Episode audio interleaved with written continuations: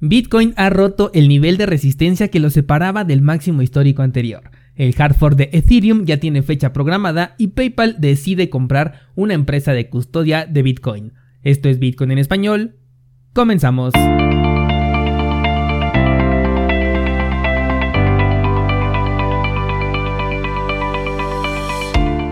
Hola, soy Daniel Vargas y esto es Bitcoin en español un lugar donde hablamos de la tecnología más revolucionaria desde la invención del Internet. ¿Crees que estoy exagerando? Ponte cómodo y déjame ser tu guía en un camino sin retorno, el camino a la descentralización. Bienvenidos descentralizados, hoy es martes 9 de marzo de 2021 Ayer les compartía por Instagram que había que estar pendientes al cierre y apertura de la vela diaria de Bitcoin, ya que se encontraba por superar el punto de resistencia que lo separaba del máximo histórico, y efectivamente este nivel fue superado, lo cual deja como siguiente objetivo el máximo que tenemos ahorita cerca de los 58.300 aproximadamente para saber si el precio seguirá esta tendencia alcista por más tiempo o nos regalará una nueva corrección en el precio. Por ahora lo que no veo es un cambio de tendencia. Creo que con o sin corrección el sentimiento de mercado continúa siendo positivo y Bitcoin aún no llega entonces a su punto más alto. Ayer me preguntaba de hecho un descentralizado sobre mi postura al respecto de Bitcoin y cuánto realmente se le puede sacar a Bitcoin en este momento considerando el precio que ya tiene. Y bueno, es cierto que otras criptomonedas pueden tener una apreciación más fuerte que Bitcoin en términos de dólares, pero sobre todo porque su capitalización es más pequeña, lo cual hace que un movimiento impulsivo sea más fuerte con un pequeño capital que si lo metieras a Bitcoin no provocaría ningún movimiento importante. Pero bueno, esta oportunidad también viene acompañada de riesgo. Si recuerdas en el video que les compartí hace un par de semanas sobre mi portafolio cripto, te comenté que mi mayor posición siempre la tengo en Bitcoin y que poco veo su precio en dólares. De hecho, las posiciones más fuertes que tengo en altcoins las valúo en satoshis porque mi intención es seguir acumulando satoshis y tal vez eventualmente pueda llegar a vender algo de Bitcoin, pero si las otras posiciones que tengo en altcoins se llegan a disparar y satisfacen los objetivos que tengo planteados en dólares, entonces mi posición en Bitcoin se puede quedar intacta, ya que para mí es más importante acumular satoshis en lugar de generar dólares y más con la situación que he estado viendo no solamente en mi país México, sino también en el mundo. Con respecto a las altcoins, hay poco de qué hablar fuera de proyectos que son bastante nuevos. Sabes que no me gusta mucho hablar sobre proyectos nuevos en cuanto a su precio porque como nacen en mercados alcistas y con promesas muy entusiastas, es bastante fácil que suban de precio, pero después este se desploma en más del 95% con respecto al dólar y con respecto a Bitcoin ni se diga. Por ello, no le doy mucho el seguimiento a proyectos que tienen un poco tiempo de vida a pesar de que puedan subir su precio, porque no puedo justificar ese riesgo siendo que mi perfil de inversionista se enfoca siempre en inclinar la balanza a mi favor en toda operación que haga. Te decía entonces que no me interesa tanto lo de acumular dólares porque en primera sabemos que nos estamos moviendo hacia una economía digital que pondrá muchos límites en cuanto a las monedas extranjeras que podamos comprar. Creo que por un tiempo puede hasta existir un mercado de dólares físicos que sea ilegal o un mercado negro en algunos países, pero eventualmente cuando la economía digital ya sea una realidad en la mayor parte del mundo, dependerá más del país en donde nos encontremos y la aceptación que tengan los servicios digitales en nuestros países que la moneda que podemos utilizar físicamente como método de intercambio. A lo que me refiero es que el control de la nueva economía digital nos va a impedir tener una mayor cantidad de moneda extranjera porque todo va a ser visible y todo quedará registrado con tu identidad. Por ejemplo, si ahorita tuviéramos cierta cantidad de dólares que supere al máximo establecido por la institución bancaria con la que perteneceríamos para poder participar en esta nueva economía digital, pues simplemente tendríamos restricciones como por ejemplo no poder gastar más de cierta cantidad al mes o al año, no lo sé, dependiendo ya de qué país estemos hablando, algunos serán más libertarios que otros en este aspecto, pero sin duda va a haber una restricción bastante fuerte en este punto. Por lo tanto, mi objetivo principal es hacerme de un activo que sé que en el tiempo tiende a apreciarse y que nadie me va a limitar en su uso. Después de todo, la moneda local que manejo o que tú manejas puede ser asequible a través de trabajo, emprendimiento, ventas, productos, servicios, incluso hasta crédito y una infinidad de posibilidades, mientras que cada día que pasa hay menos Bitcoin disponible para poder comprar, puesto que los nuevos Bitcoins que están siendo minados día con día ya tienen un comprador y normalmente es uno que no compra cantidades pequeñas. Y bueno, ahora que ya conoces la postura que tengo con mi portafolio, pasemos a las noticias. Vamos a comenzar hablando de la bifurcación Berlín que tiene Ethereum, de la cual se nos habló por allá de 2019, nos presentaron una versión que no estaba bien terminada en 2020, así que la pospusieron por temas de centralización y ahora tenemos ya por fin una fecha de lanzamiento para abril del 2021, 14 de abril para ser más específicos. Este hard fork hace varios cambios que servirán como base para futuras actualizaciones camino a Ethereum 2.0. Dentro de estos cambios propone un nuevo algoritmo para calcular el costo del gas, también incrementa el costo del gas para algunos códigos operacionales, la finalidad de esto es brindar una mayor seguridad y proteger a la red en contra de ataques de denegación de servicio, también facilitará la creación de nuevos tipos de transacciones y por último agrega un tipo de transacción que contiene una lista de acceso, una lista de direcciones y una lista de claves de almacenamiento a las que una transacción planea acceder. Esto supuestamente para mitigar algunos de los aumentos en el costo del gas que serán introducidos en otra de las mismas actualizaciones que te acabo de platicar. Estas actualizaciones son parte de los cambios que ya se tenían previstos camino a Ethereum 2.0. Los clientes Get, Parity, Nethermind y Besu, que son los más importantes, deben de ser actualizados antes del 14 de abril, pero por la volatilidad en los tiempos, porque recuerda que esto se realiza en números de bloque y no en fechas establecidas,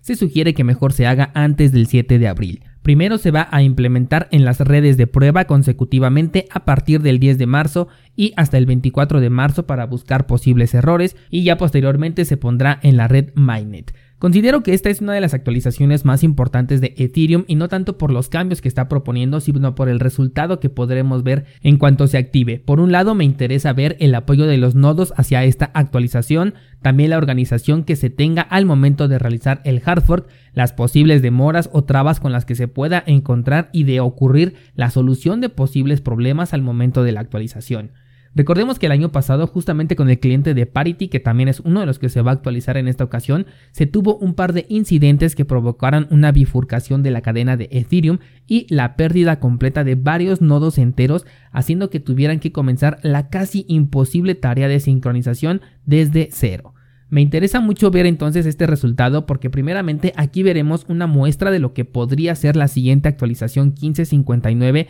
que es la más importante porque hace el cambio de política monetaria si es que se hace, y por otro lado tengo que admitir que tengo la incertidumbre o la curiosidad de si realmente se va a llevar a cabo esta actualización o si finalmente terminará siendo aplazada como prácticamente todo lo que ha eh, buscado implementar Ethereum en este ecosistema desde los últimos cuatro años. Así que tengo particular interés en ver este evento de cerca y por supuesto que llegado el momento te voy a hacer saber todos los detalles en este espacio. Pasando a otra cosa, eh, PayPal ha confirmado la compra de Curve, cuya transacción cerrará antes de terminar este mes de marzo, y no hay que confundirlo con la DeFi que se llama Curve Finance, porque de hecho muchas personas se llegaron a confundir, hasta elevaron el precio de este token simplemente porque creían que tenía relación con esto, porque se escribe pues algo parecido, pero nada que ver. Curve se trata de una eh, empresa de custodia de criptomonedas, de Bitcoin en específico, hasta el momento la cantidad por la que fue comprada se mantiene como un dato desconocido y el objetivo que tiene PayPal es continuar en la línea de la no extinción, digo, de ofrecer un apoyo hacia las criptomonedas y los activos digitales.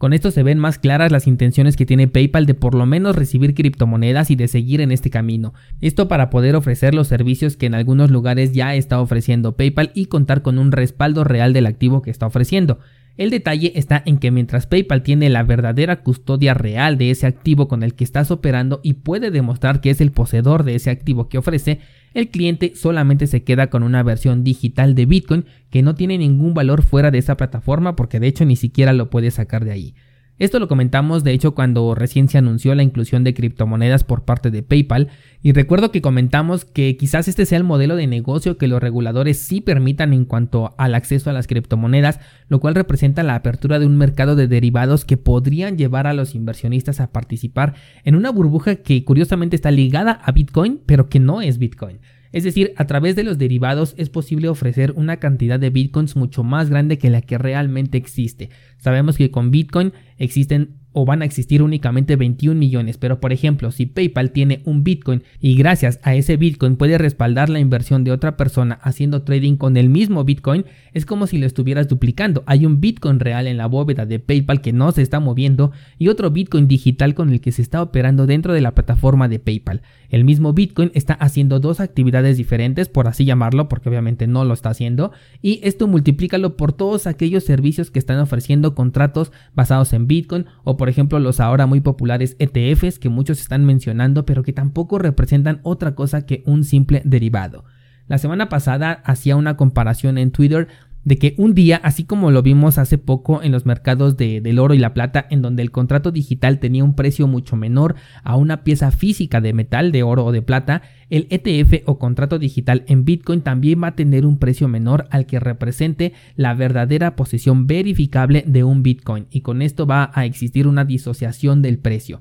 Las personas que se queden con un Bitcoin en papel tendrán que conformarse con una venta a un precio mucho menor del precio real que tenga un Bitcoin que pueda verificarse en la blockchain. Ahora aquí agrégale todos los activos sintéticos que se han creado también dentro del mismo criptomundo, como por ejemplo Grab Bitcoin, que no es otra cosa que otro derivado. Hace un par de semanas también te hablé de una comparativa entre la película de The Big Short y el mercado de finanzas descentralizadas que generó muchas preguntas eh, de parte de ustedes y la comparativa era justamente esa, la creación ilimitada de derivados que se pueden crear con base en cualquier criptomoneda expandiendo, entre comillas, la capitalización total de un activo. Por ejemplo, los tokens creados en la red de Ethereum y que dicen que solamente hay cierta cantidad, pero después resulta que llega Binance Smart Chain y como toda empresa china llega y copia los proyectos de otros países, les baja la calidad, les baja el costo de acceso y de esta manera tienes un producto made in China como se le conoce y esto ya es un derivado del derivado y es justo lo que estamos viendo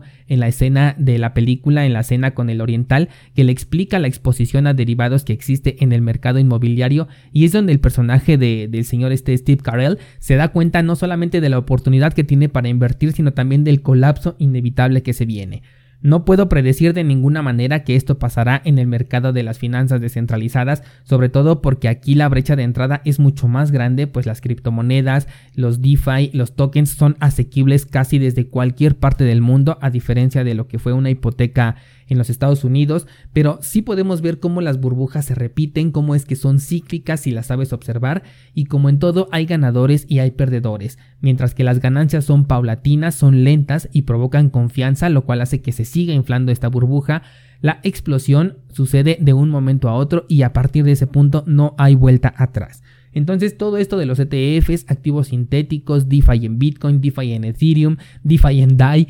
Fíjate, ya cuando metemos monedas estables a todo este nuevo ecosistema que se está creando se pone bien peligroso porque ahí te va un ejemplo. El dólar es un derivado de la deuda de Estados Unidos. La criptomoneda estable es un derivado de ese dólar un contrato DeFi es un derivado de la moneda estable y muchas veces utilizan este derivado que obtienen, llámese Grab Bitcoin o como le quieran llamar, para ponerlo en otro servicio DeFi que también te va a dar intereses en algún otro derivado. Dime si las cosas te parecen normales aún dentro de un sector que es disruptivo como el de las criptomonedas. De hecho, me encantaría leer tu opinión al respecto en los comentarios o directamente escríbeme al Instagram y coméntame si consideras que toda esta creación sobre creación sobre creación te parece eh, algo normal dentro de este sector o si se está inflando una burbuja que podría llegar a convertirse en algo peligroso dentro del sector de las criptomonedas para aquellos que cuenten con una exposición a estos activos. Que por cierto, hoy tienen planes de lanzar un ETF de Bitcoin en Toronto, así que aquí vamos de nuevo con los derivados. Descentralizados, hoy subo clase, estamos por terminar el curso de la Bitbox 02, vamos a ver cómo se recupera la cartera desde el respaldo de la micro SD cuando se tiene o no una passphrase. También vamos a ver el tema de las transacciones y la gestión que nos permite sobre las comisiones al momento de realizar una transacción. Y por último, uniéndonos al curso de Umbrel, vamos a conectar la Bitbox app directamente a nuestro nodo de Bitcoin. Todo esto en cursosbitcoin.com esta semana y mañana seguimos platicando.